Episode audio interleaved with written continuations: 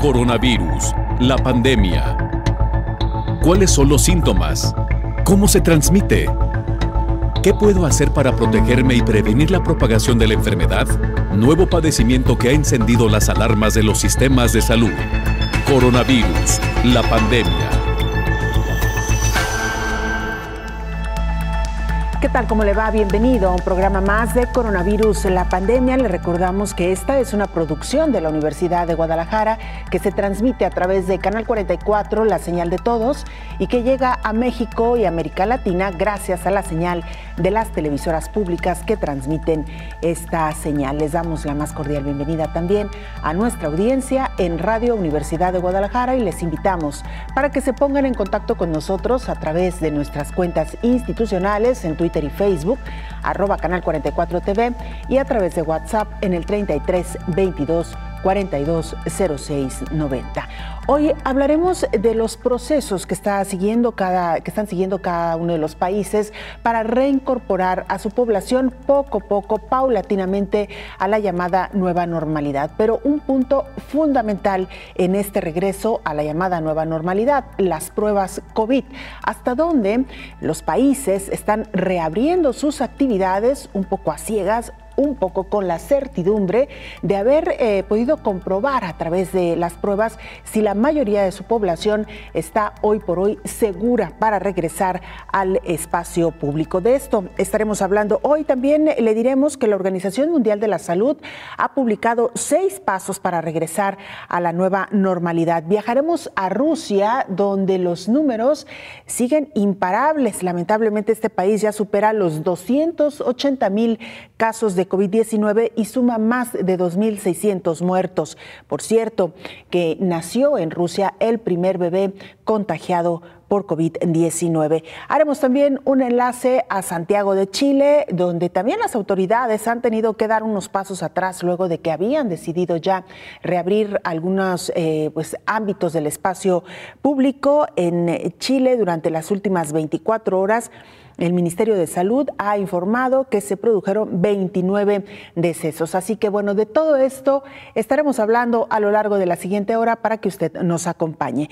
Iniciamos con nuestra pieza introductoria sin pruebas para detectar el coronavirus. Los países seguirán en la incertidumbre ante la llegada de una segunda ola de esta pandemia.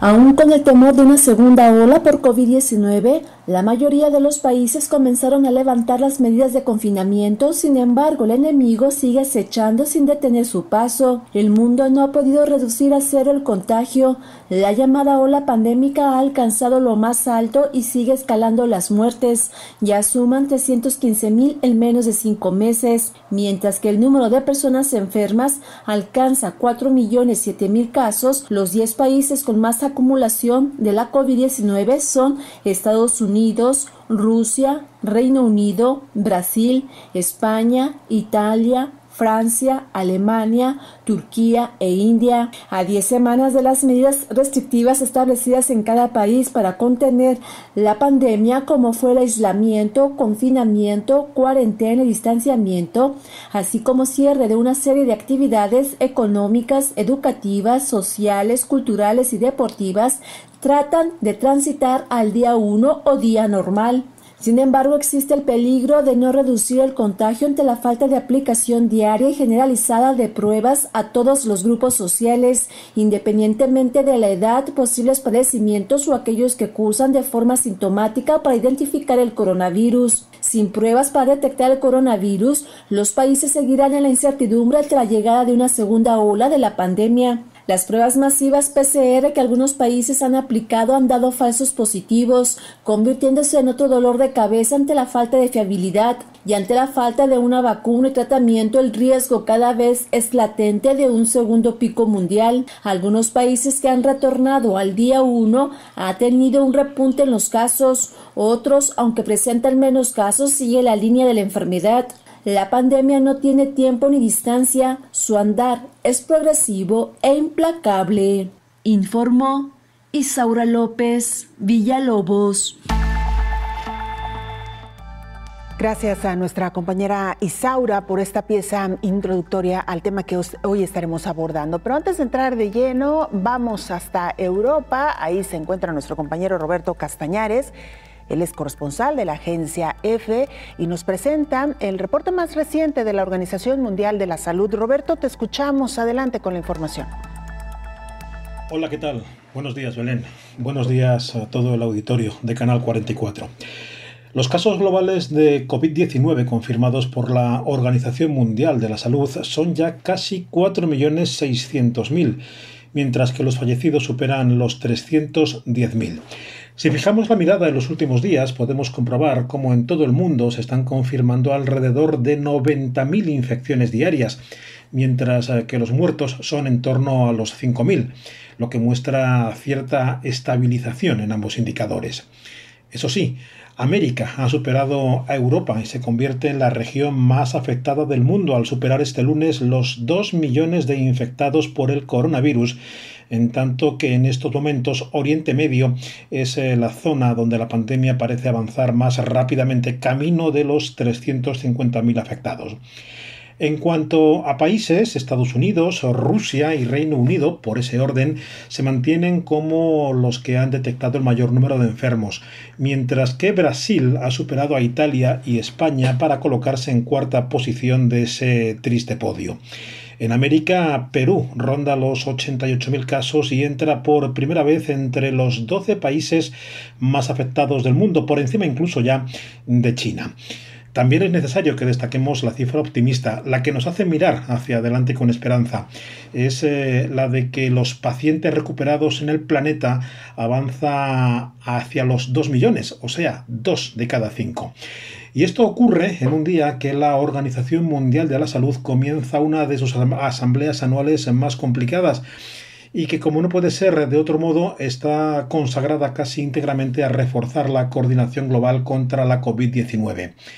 La asamblea, de dos días solamente, se está celebrando de forma virtual debido a las limitaciones que la propia pandemia ha impuesto a los viajes y los eventos de masas, por lo que representantes de los 194 Estados miembros intervienen a través eh, de videoconferencia procedente sobre todo de Estados Unidos, aunque también desde gobiernos como el de Australia o el de Alemania, muchas críticas se dirigen al director general de la organización, el etíope Tedros eh, Ghebreyesus, acusado de haber confiado en exceso la información que aportó China en las eh, primeras semanas de la crisis a principios eh, de año.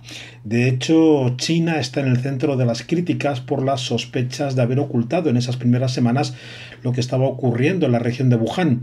Aunque en una de las eh, primeras intervenciones ante la Asamblea, el presidente chino Xi Jinping ha anunciado que su país va a ofrecer en los próximos años asistencia por valor de 2.000 millones de dólares para apoyar a los países afectados por la pandemia, una ayuda que en particular estará dirigida a las naciones eh, más pobres, algo que se une a su compromiso de que las vacunas que China consiga desarrollar contra la enfermedad estarán disponibles como bien público global con el fin de que sean accesibles y asequibles para todos los países en desarrollo. Se espera también de la Asamblea un mensaje de solidaridad a los trabajadores sanitarios que se han sacrificado en la lucha contra el coronavirus después de que miles de ellos en todo el mundo se hayan contagiado y un número importante también haya fallecido. Y también se va a incidir en que la COVID-19 tiene impactos negativos en aspectos como la salud mental, la economía o el aumento de la desigualdad, la violencia doméstica y la pobreza. Reportó Roberto Castañares en Europa para el programa Coronavirus, la pandemia. Muchas gracias a nuestro compañero Roberto Castañares en Europa presentándonos el más reciente informe de la Organización Mundial de la Salud. De entre las buenas noticias, en medio de esta pandemia, por supuesto, está el número de recuperados, personas que han transitado por la enfermedad y que afortunadamente hoy por hoy se encuentran ya en mucho mejor estado de salud. Como todos los días, me da mucho gusto recibir en este espacio, estar acompañada por el doctor Héctor Raúl Pérez Gómez, infectólogo. Doctor, bienvenido. Gracias. Muchas gracias, Belén. Buen día. Doctor, escuchamos este informe de la Organización Mundial de la Salud antes de entrar al tema que hoy nos ocupa, eh, me comentaba que iniciamos la semana con varias novedades dentro del ámbito científico médico, doctor. Bueno, sí. Eh, por ejemplo, una de las novedades es eh, la descripción que se ha hecho en diferentes lugares del mundo de un síndrome de respuesta inflamatoria grave en niños. Y tanto la Organización Mundial de la Salud como los Centros para Control, de Enfermedades de Atlanta eh, han emitido tanto recomendaciones como criterios para el diagnóstico de este síndrome, que es, un, eh, es una serie de signos y síntomas eh, graves que se pueden presentar derivado también de la respuesta inmune excesiva, exagerada, que se puede presentar cuando, se, cuando el virus entra al organismo.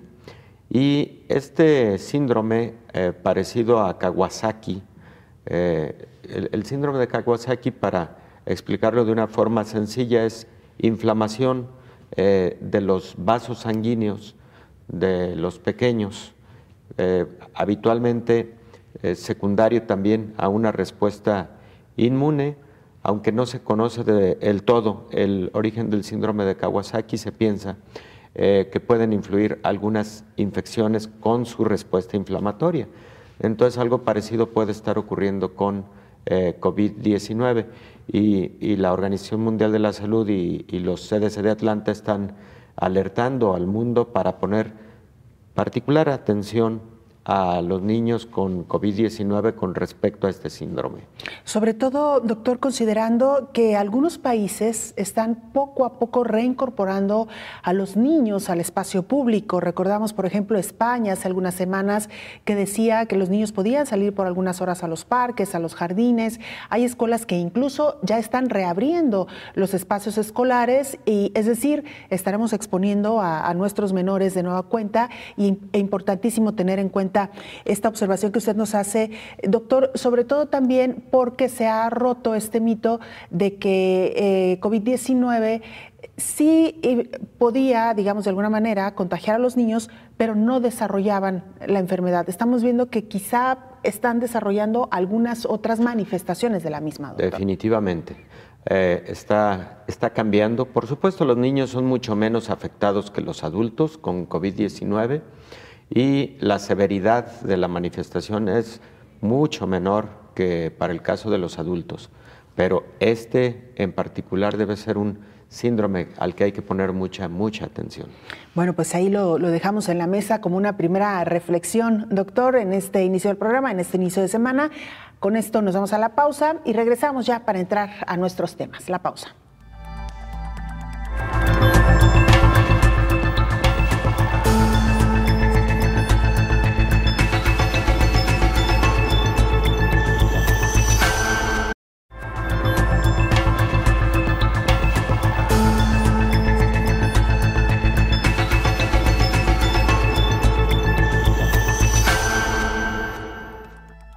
Mire, durante el fin de semana la Organización Mundial de la Salud presentó seis pasos para regresar a la llamada nueva normalidad. El director general de la Organización Mundial de la Salud, Tedros Adhanom, hace un llamado a los países que están planteando cómo relajar las medidas de confinamiento para regresar a una nueva normalidad. Les recordó los seis criterios que el organismo internacional recomienda tener en cuenta para esa relajación. En primer lugar, que el sistema de vigilancia sea sólido, el número de casos esté disminuyendo y la transmisión esté controlada. En segundo lugar, que el sistema sanitario disponga de capacidades para detectar, aislar, hacer pruebas y tratar a todos los casos y para rastrear a todos los contactos. En tercero, que se minimicen los riesgos de brotes en entornos especiales como centros sanitarios y residencias de ancianos. En cuarto lugar, que se apliquen medidas preventivas en los lugares de trabajo, centros educativos, y otras ubicaciones a las que sea esencial que acudan las personas. Quinto, que puedan controlarse los riesgos de importación de casos. Y en sexto lugar, que las comunidades estén plenamente informadas, implicadas y empoderadas para adaptarse a la nueva normalidad. Reiteró que el riesgo de una vuelta al confinamiento sigue siendo muy real si los países no gestionan la transición con mucho cuidado y de forma escalonada, informó Rocío López Fonseca. Y la Organización Panamericana de la Salud está advirtiendo a los países que deben estar preparados ante una segunda ola de contagios. El alto incremento del número de casos durante las últimas dos semanas en América Latina indica que la transmisión comunitaria todavía es muy alta, señala el subdirector de la Organización Panamericana de la Salud, Yerbas Barbosa. Para evitar rebrotes en las fases de transición a la nueva normalidad, Recomienda el funcionario controlar la transmisión mediante un sistema de vigilancia activa y que sea capaz de efectuar test en todos los casos sospechosos y que la tasa de ocupación de las camas de hospitales de cuidados intensivos y de respiradores estén por debajo de las capacidades que estos puedan ofrecer. Además, ante el anuncio de las naciones de ir regresando a la nueva normalidad conviviendo con el COVID, se ha incrementado aún más la demanda de test de detección de la COVID-19. Por su parte, la directora general de la Organización Panamericana de la Salud, Carissa Etnie, se dijo preocupada por la rapidez con la que se expande el coronavirus en la región de las Américas, al indicar que le tomó tres meses llegar al millón de casos y que en menos de tres semanas casi se ha duplicado este número. La directora de la OPS, Carissa Etnie, adelantó que su organización y la Comisión Económica para América Latina y el Caribe trabajan juntos para reconfigurar un nuevo modelo donde los sistemas sanitarios resilientes y la cobertura de salud universal se vean como la clave del crecimiento económico y la protección social para el regreso a la nueva normalidad, informó Rocío López Fonseca. Y mire, hace unos días nos sorprendíamos con las cifras que poco a poco han dado a conocer los diferentes sistemas de salud en el mundo respecto a la inmunidad de rebaño.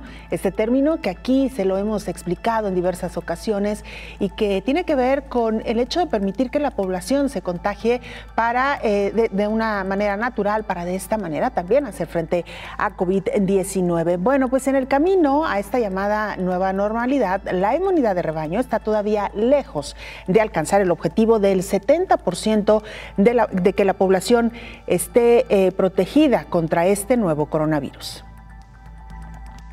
Cuando la mayor parte de la población es inmune a una enfermedad infecciosa, esto protege indirectamente al resto, pero implicaría que al menos 70% de las personas hayan tenido el virus. Así se alcanza la inmunidad de rebaño.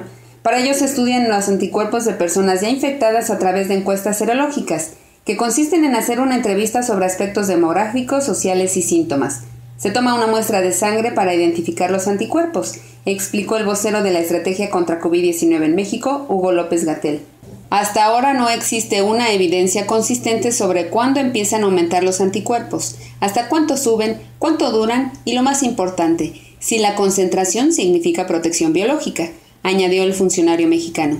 A nivel internacional hay más de 90 estudios para detectar anticuerpos contra la COVID-19, de acuerdo con la Organización Mundial de la Salud. No se sabe cuál debe ser el nivel de anticuerpos para COVID-19, pero los estudios indican que hay una gran cantidad de personas que siguen siendo susceptibles de contagio, de ahí que se piense en segundas olas. En Europa, Estados Unidos y Asia, los países han descubierto que la proporción de personas con anticuerpos es muy baja. El inmunoensayo en Francia indicó que 4.4% de la población fue infectada, en España 5% y en Nueva York 23%. Así, están lejos de llegar al 70% para la inmunidad de rebaño. En México será aplicada una encuesta serológica por parte del Instituto Nacional de Salud Pública a partir de julio porque es más conveniente esperar al declive de la curva epidémica. En el camino hacia la nueva normalidad, Argentina anunció la creación de un test serológico en un tiempo récord de 45 días, que permite determinar si una persona tiene anticuerpos contra el nuevo coronavirus. El resultado se obtiene en un par de horas, informó Elizabeth Ortiz. Esta pieza de nuestra compañera Elizabeth Ortiz, doctor Héctor Raúl Pérez Gómez, infectólogo, nos da pie para entrar de, de lleno el tema. Me parece que es un buen contexto saber de dónde partimos para reiniciar la llamada o para iniciar la llamada nueva normalidad. Eh, las cifras son realmente impresionantes, doctor. Pensábamos que en países como Italia, como España, donde los servicios de salud se desbordaron, donde fue una verdadera crisis esta pandemia, pensábamos que había un alto número de personas infectadas. No es así. Apenas entre el 4 y 5% de la población eh, quedaron inmunizadas, digamos, de entrada ante esta nueva pandemia. Efectivamente, es un excelente reportaje de Elizabeth.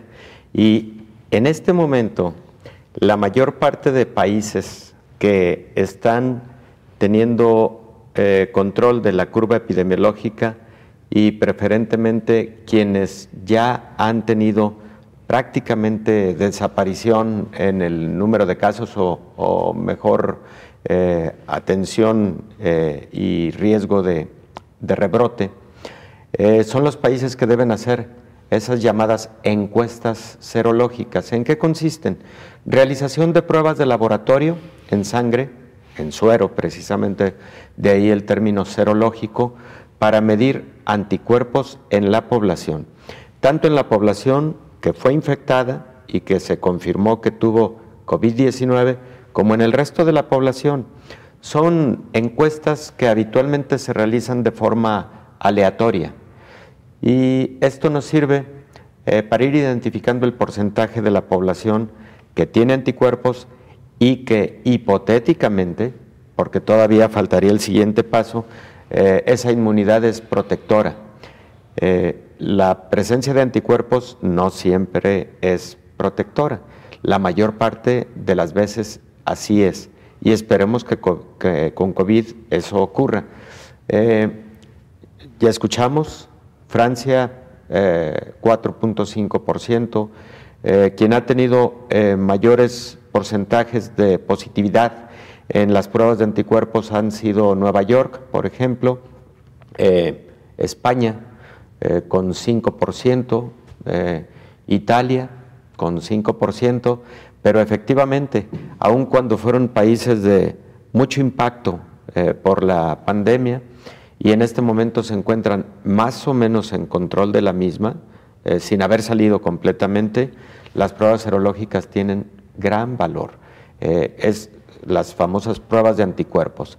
Dejemos de lado lo de pruebas rápidas o pruebas no rápidas, ¿no? Son pruebas de anticuerpos que se pueden realizar a través de diferentes metodologías, eh, ya sea en un laboratorio o eventualmente siendo de calidad a través de los cassettes conocidos como inmunoensayos de fase sólida.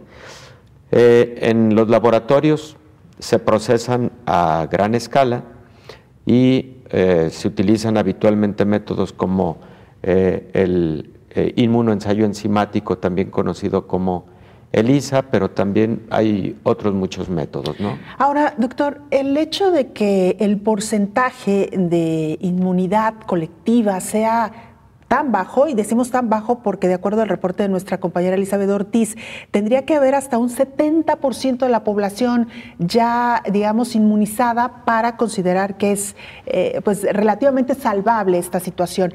Eh, el hecho de que sea tan bajo, ¿qué representa, doctor? ¿Y qué medidas se tendrían que tomar o cómo nos tendríamos que comportar ante esta realidad?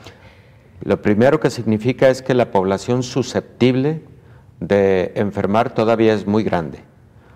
Segundo, lo que significa es que urge una vacuna para que la inmunidad esperada no sea a través de infección, sino a través de vacunación.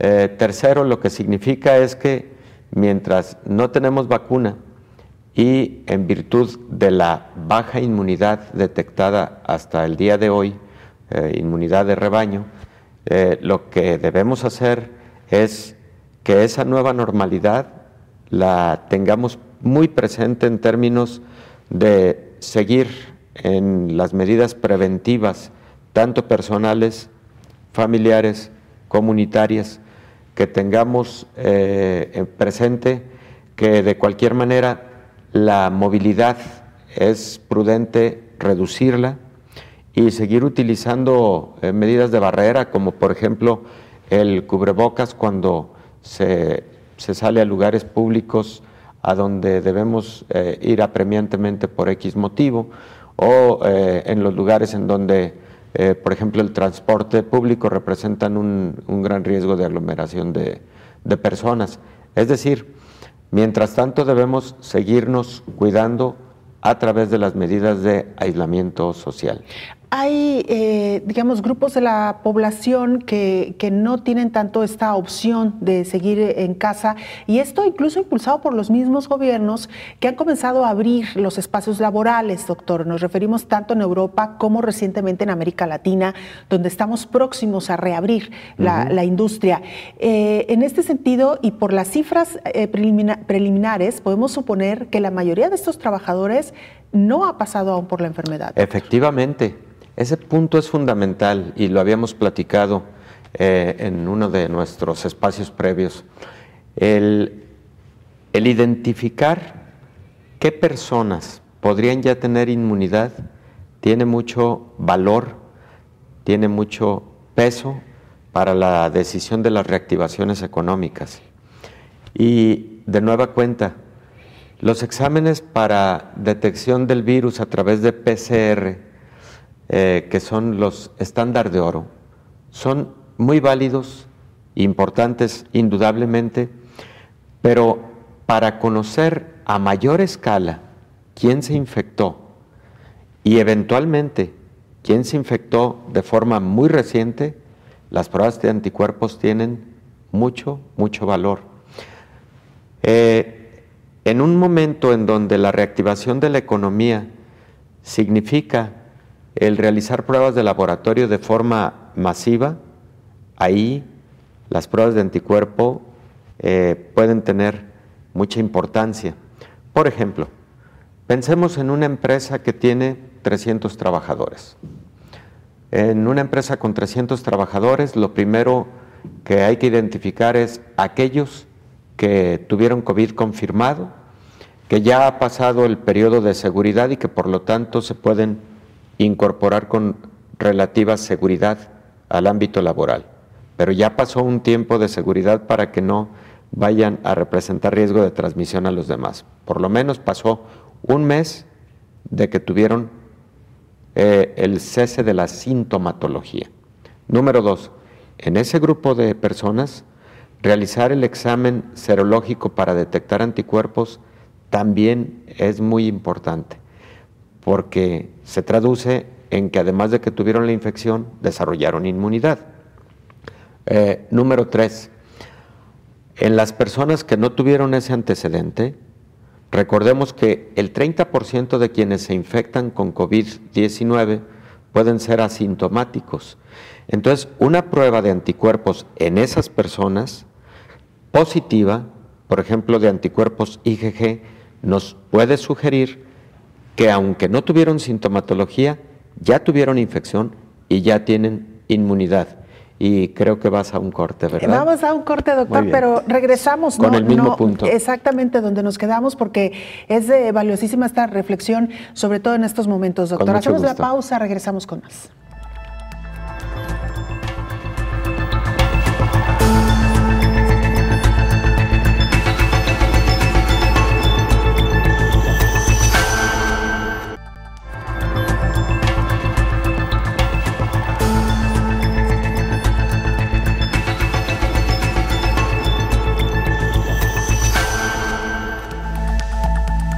Vamos a Rusia. Ahí se encuentra nuestro compañero Fernando Salcines, él es corresponsal de la agencia EFE en esta eh, región. Eh, Fernando, ¿cómo están iniciando la semana en materia de coronavirus? Cuéntanos, te escuchamos.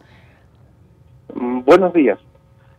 Uh, Rusia muestra un cauteloso optimismo respecto a la incidencia del coronavirus en el país, porque es hoy, hoy lunes es la primera vez que en más de tres semanas se han reportado menos de 9.000 casos nuevos en un día. El primer ministro ruso, Mikhail Mishustin, que se repone esa enfermedad, eh, actualmente está hospitalizado, afirmó desde el hospital que se ha logrado frenar la propagación y el incremento de la mortalidad.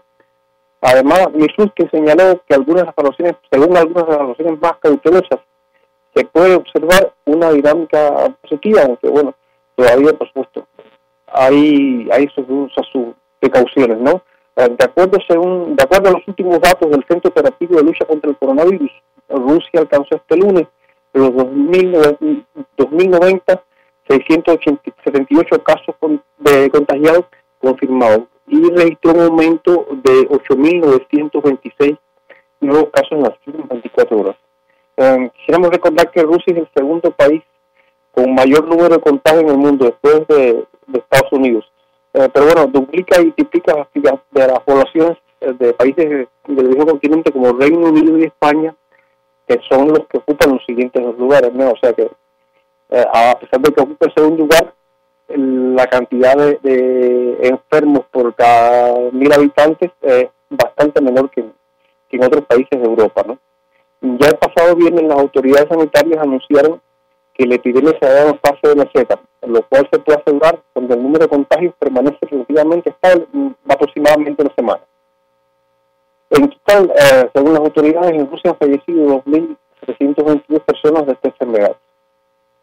Bueno, el primer ministro indicó que tras el pasado día 12 de mayo, que cuando concluían las vocaciones obligatorias retribuidas, eh, ya hay 27 regiones rusas de un total de 85 eh, que están listas para empezar a comenzar a relajar las restricciones impuestas para frenar esta pandemia. Eh, el epicentro del, de, la, de, la, pandemia en Rusia es Moscú, eh, y en esa ciudad hay 146.062 casos, y bueno, en las últimas 24 horas se reportaron eh, 3.238 casos nuevos, lo que implica que es el tercer día ah, consecutivo en que se, hay menos de 400 nuevos enfermos por día, ¿no? Y bueno, en, final quería decir que la, la capital registra hasta el momento 1.580 fallecidos. Eso es lo que podría decir por ahora algunos días escuchábamos al presidente hablar sobre el control que se tenía de esta pandemia y sin embargo hemos eh, visto un incremento en el número de casos. Hay quienes señalan también que esta situación obedeció o pudo haber obedecido al regreso a las actividades laborales de ciertos sectores. ¿Qué hay de cierto en estos comentarios, eh, Fernando? Mm, bueno, en general hay diferentes regiones y cada región uh, reacciona de un modo diferente, ¿no? Como decía, e-, en Moscú se mantiene una cuarentena bastante estricta, con pases digitales, etcétera, ¿no? Y eh, en términos generales me parece que se, ha logrado, uh, con, se está empezando a controlar, no diría que, se ha logrado, o sea, se está empezando a controlar la situación, ¿no? Mm, no creo que haya habido un repunte de la enfermedad ni, ni, ni, que se haya tomado, o sea, debido a, que se hayan relajado las medidas, porque las medidas han permanecido firmes, ¿no? Es, eh, Fernando, como bien explicas, pues la, eh, las diferentes regiones, y eso entendemos también ha sido una disposición del gobierno, permitir a las regiones que tomen sus decisiones con base en la situación que cada una de ellas está viviendo. Así que bueno, pues seguiremos atentos, por supuesto. Gracias por la información, gracias por el reporte. Bueno, gracias. Es eh, Fernando Salcines, corresponsal de la agencia EFE en Rusia. La llamada nueva normalidad en México va a comenzar principalmente en municipios muy pequeños. Los han llamado los municipios de la esperanza. Son aquellos que hasta ahora no han reportado ningún caso de COVID-19 y eh, que además están eh, o hacen frontera con municipios que tampoco han reportado casos. Fuera de las principales zonas metropolitanas, pues son estos municipios los que hoy por hoy podrían podrían estar regresando a la llamada nueva normalidad. Este lunes comienzan las actividades en 324 municipios de México, mientras la cuarentena continúa en el resto del país por la COVID-19. A nivel nacional existen 2.463 municipios y estos 324 que abren su economía representan 13% a nivel nacional. Están ubicados en 14 estados de las 32 entidades federativas del país, lejos de las zonas metropolitanas con mayor poder económico. El Consejo Nacional de Población proyectó que este 2020 el número de habitantes en México asciende a 127.191.826 personas. Estos municipios que salen del confinamiento representan apenas el 1.35% de los mexicanos, al ser 1.728.179 personas las que ya pueden salir de casa, de acuerdo con un análisis de Canal 44. El demógrafo de la Facultad Latinoamericana de Ciencias Sociales, Baruch Sanjines, explicó que la principal característica de estos municipios que van a abrir consiste en que en ellos habitan menos de 2.500 personas, por su misma localización tienen barreras geográficas naturales y están poco urbanizados. Durante este fin de semana, México superó a China, el epicentro de COVID-19, en el número de muertes por el virus al llegar a 5.045 decesos, mientras que el país asiático tiene 4.638 fallecimientos. El país está en el punto máximo de transmisión, lo que se denomina el acme de la curva de contagios. El especialista en enfermedades infecciosas y asesor en la respuesta médica en la pandemia de influenza H1N1, Alejandro Macías Hernández, explicó que a diferencia de 2009, el país tiene una infraestructura de clase mundial en diagnóstico y por ello no se puede defender el hecho que sea el que menos pruebas de COVID-19 aplicó. Los empresarios aquí en León, Guanajuato, quieren volver a abrir sus naves industriales donde tienen 500 trabajadores y ellos quieren, con una relativa seguridad, detectar tempranamente a los enfermos. Lo que pasa es que los laboratorios les cobran 5 mil pesos por prueba. Ese es un servicio que también tendría que dar al Estado y no lo puede dar en las condiciones actuales, cuando que sí tiene las capacidades de hacerlo. Si no hacemos eso, nos va a pasar como en la industria de la carne en los Estados Unidos, que de manera ciega metieron a trabajar a miles de trabajadores en, en naves industriales y cuando menos acordaron tenían cientos enfermos y algunos de ellos en las terapias intensivas. México está en la posición 12 en el número de muertes por COVID-19, según la información desplegada por la Universidad Johns Hopkins, informó Elizabeth Ortiz.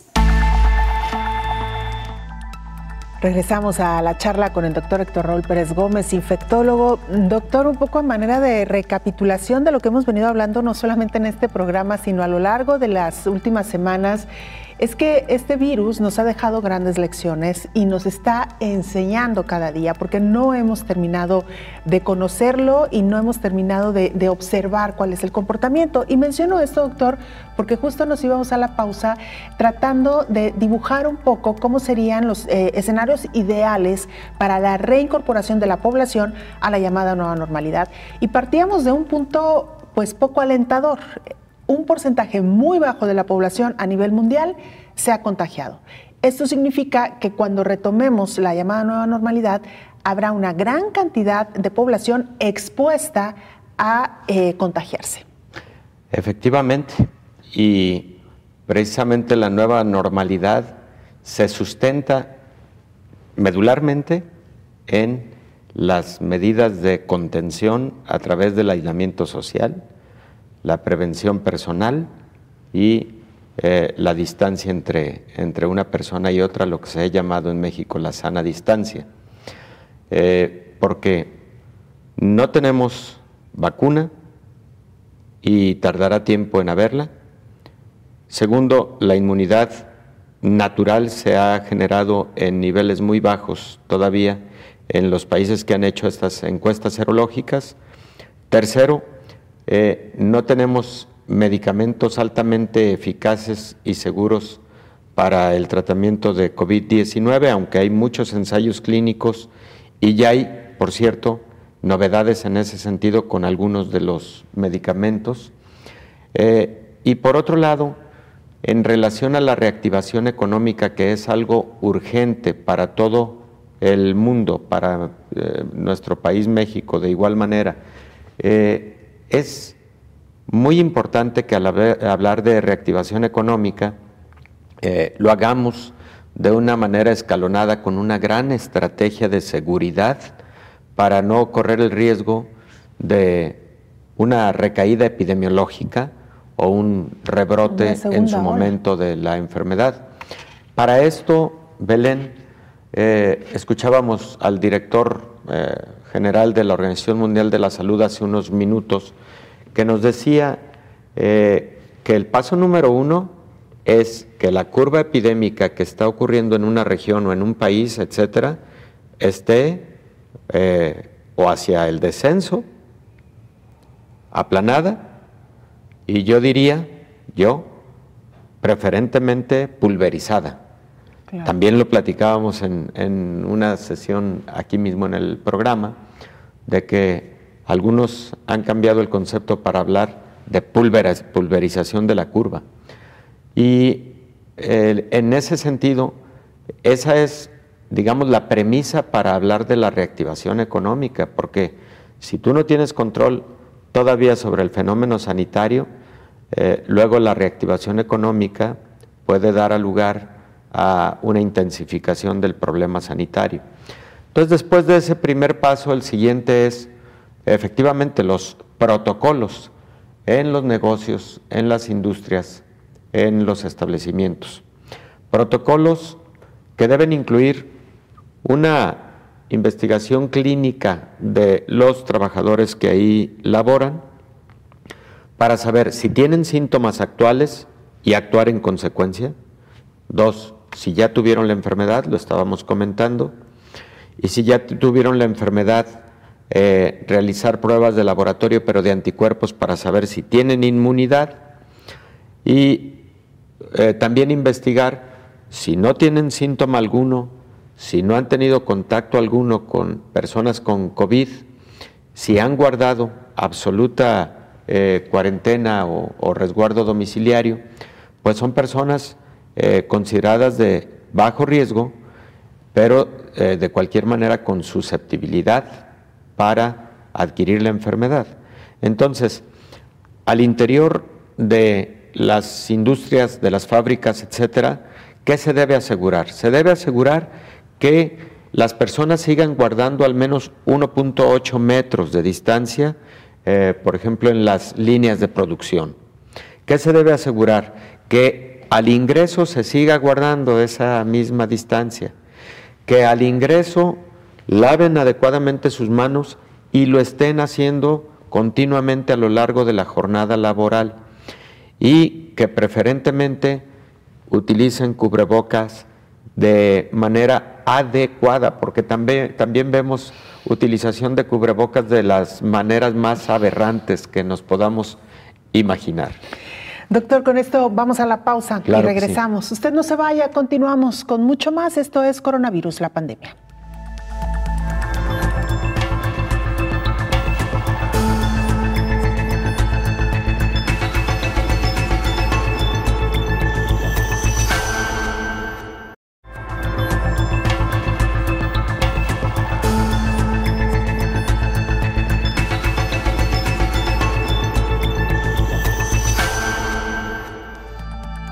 En Chile se encuentra nuestra compañera Edith Venegas, ella es periodista del canal Bio Bio, toda vez que las autoridades del Ministerio de Salud informaron este domingo que en las últimas 24 horas se produjeron 29 decesos cuando Chile parecía que había superado ya la etapa crítica de esta pandemia. Edith, cuéntanos, te escuchamos y te saludamos.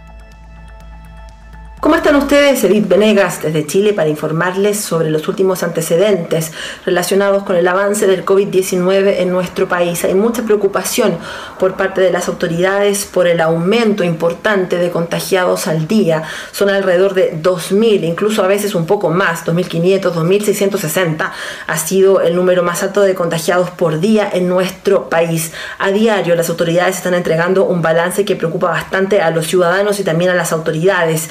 Aumentado también de manera notoria la cantidad de fallecidos en 24 horas. De los 12 o 13 que estábamos acostumbrados, en este minuto tenemos todos los días en el informe que entregan las autoridades alrededor de 27 y hasta 29 personas fallecidas por día en nuestro país. Si bien las cifras también de toma de exámenes son bastante altas, alrededor de 13.000 diarios, hay preocupación y también bastantes críticas por parte de la oposición al gobierno de Sebastián Piñera, quienes eh, critican con mucha intensidad este llamado que hicieron hace una semana, un par de semanas, las autoridades a retomar el trabajo, a retomar también esta nueva normalidad que se hizo un llamado de manera formal por parte de las autoridades y que hoy en día tiene muy preocupado sobre todo la región metropolitana, lugar donde se concentran la mayor cantidad de casos. Santiago de Chile y todas sus comunas se encuentran en este minuto en cuarentena.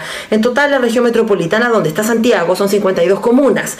De estas 52 comunas, 38 se mantienen en este minuto en cuarentena total, una medida bastante extrema, la más extrema sin duda, que han tomado las autoridades y que afecta alrededor de 8 millones de habitantes. La región metropolitana donde está Santiago de Chile concentra la mayor cantidad de habitantes en nuestro país. Una situación que está preocupando, al igual que la cantidad de camas y de respiradores aún disponibles.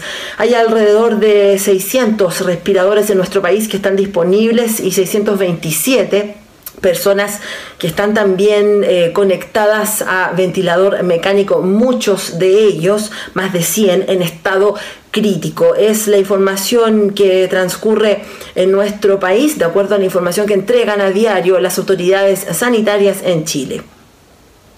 Muchas gracias a nuestra compañera Edith Venegas. Interesante lo que está sucediendo en Chile y digamos muy a tono con lo que está ocurriendo en el resto de los países de América Latina. Doctor Héctor Raúl Pérez Gómez, infectólogo, eh, hemos eh, entrado prácticamente de manera generalizada a esta fase 3 y casi también de la misma manera, los gobiernos han empezado a hablar ya del regreso a la llamada nueva normalidad, sobre todo en el ámbito laboral, que es lo que está preocupando un poco a la población. Pero bueno, doctor, hablábamos pues de estas condiciones precisamente y quizá hemos avanzado un poco a ciegas porque también es verdad que ha sido imposible someter a una prueba eh, para saber si ya tuvieron o no coronavirus o para saber si tienen o no coronavirus a la población, salvo aquellos países europeos que usted ya nos ha contado que, por su población tan pequeña y por sus recursos económicos tan altos lo han hecho.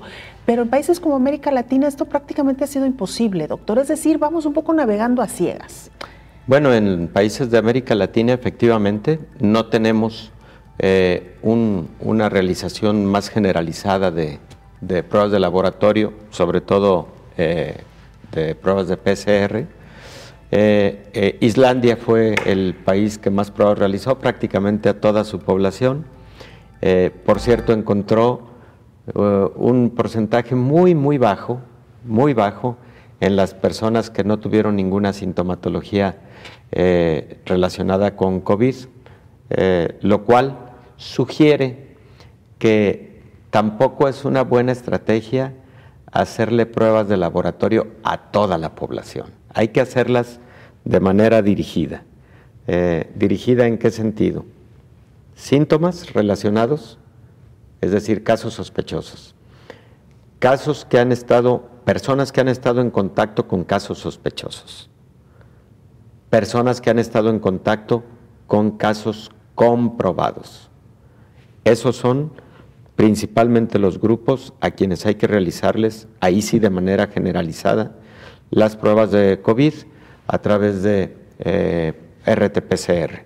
Y, por supuesto, el personal de salud, con intervalos eh, preferentemente de cada mes, incluso aún sin sintomatología. No se diga en presencia de sintomatología porque el personal de la salud está en esa exposición eh, de riesgo. Y por otro lado, entonces, ahora yéndonos a la reactivación económica, aplica igual que para las estrategias generales, solo que aquí hay que implementar además protocolos sanitarios del día a día para el ingreso y la salida de los trabajadores. Hay que tener un protocolo, decíamos, para lavado de manos frecuente, para la distancia entre las personas en las líneas de producción, todo eso, pero además eh, se ha hablado de que no exista una sola persona eh, sin revisión, por lo menos a través de un breve interrogatorio, día a día, al respecto de si han presentado alguna manifestación clínica o si han tenido contacto con alguien con COVID. Ahora, en relación a los usuarios de aquellos negocios que van a tener reapertura, es que no exista aglomeración en el interior de los establecimientos y que no exista eh, más de una persona por siete metros cuadrados de superficie en dicho establecimiento. Eh, de tal manera que no se permite el acceso cuando se ha llegado a ese límite y de tal suerte que esa situación reduzca mucho el riesgo de transmisión ahí, al interior de dicho establecimiento. ¿no? Las pruebas de laboratorio de forma aleatorizada a los trabajadores de una empresa son válidas, son válidas y son válidas porque identifican si existe, eh, digamos, presencia del virus en esa población cerrada o esa comunidad cerrada que son los trabajadores de una empresa. Es válido hacerlo a través de pruebas de PCR, que como recordarás y, toda nuestra amable audiencia lo recordará, se realizan en la nariz y la faringe, ¿no? Son eh, hisopados nasofaringeos. Eh, mientras que las pruebas de anticuerpos eh, se realizan en sangre y algunas de ellas, las así llamadas pruebas rápidas de anticuerpos, se realizan a través de una gotita de, sangre en un pequeño cassette similar a como se realizan algunas pruebas de tipo embarazo, por ejemplo. ¿no? Claro. Doctor, hemos hablado también eh, de los falsos positivos o de los falsos negativos. Eh, y sabemos que, pues, eh, como en todo, tienen su grado de, falla. Y esto ha comenzado a preocupar también a la población, doctor. Ha, preocupado mucho a la Organización Mundial de la Salud, a todas las agencias internacionales, y a quienes más nos preocupa es a los médicos. Eh, el escenario es este, tú puedes recibir a un paciente con toda la sintomatología, con una radiografía de tórax o con una tomografía axial computarizada, con los datos más contundentes de que puede tratarse de un cuadro de COVID y la prueba de PCR nasofaringea resultar negativa. Ahí empieza entonces una, una dificultad de decisión diagnóstico terapéutica.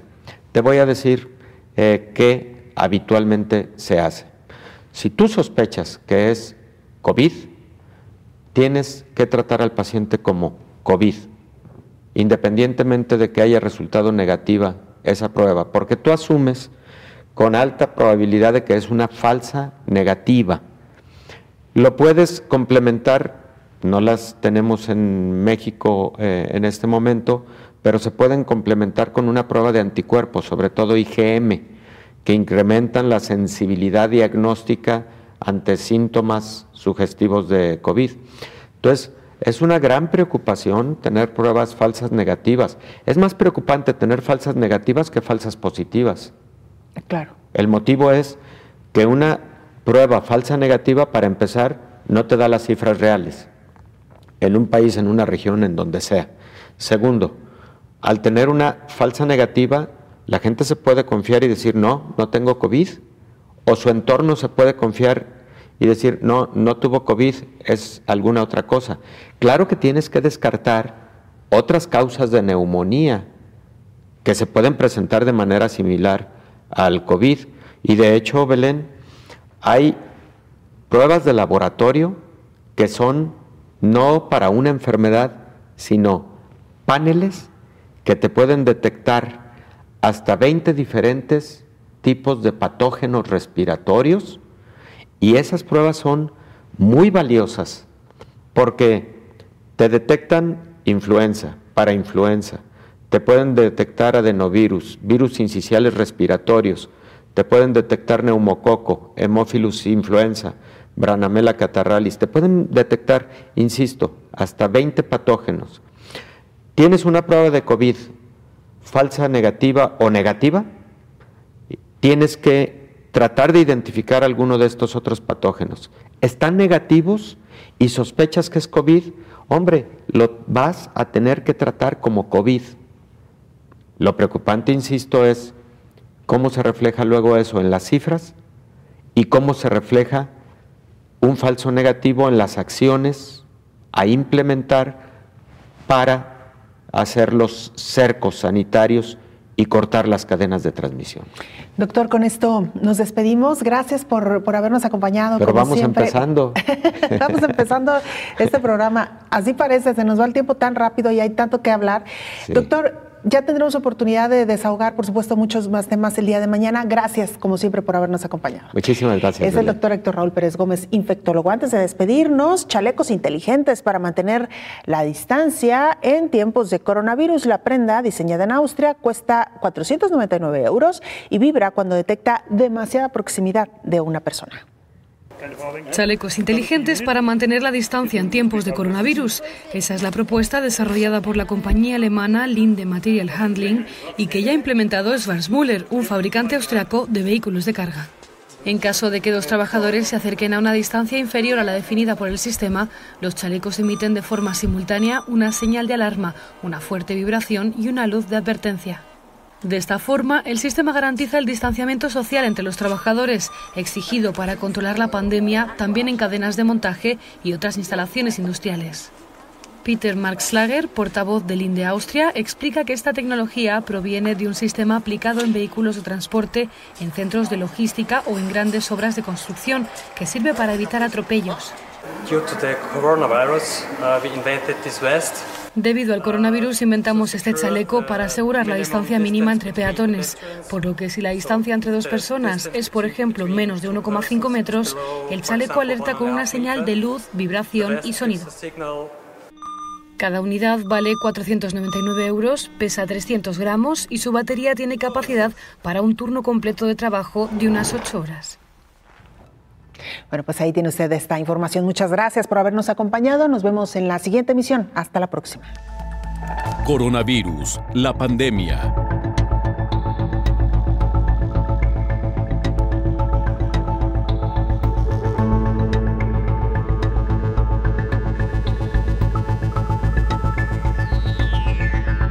Coronavirus, la pandemia.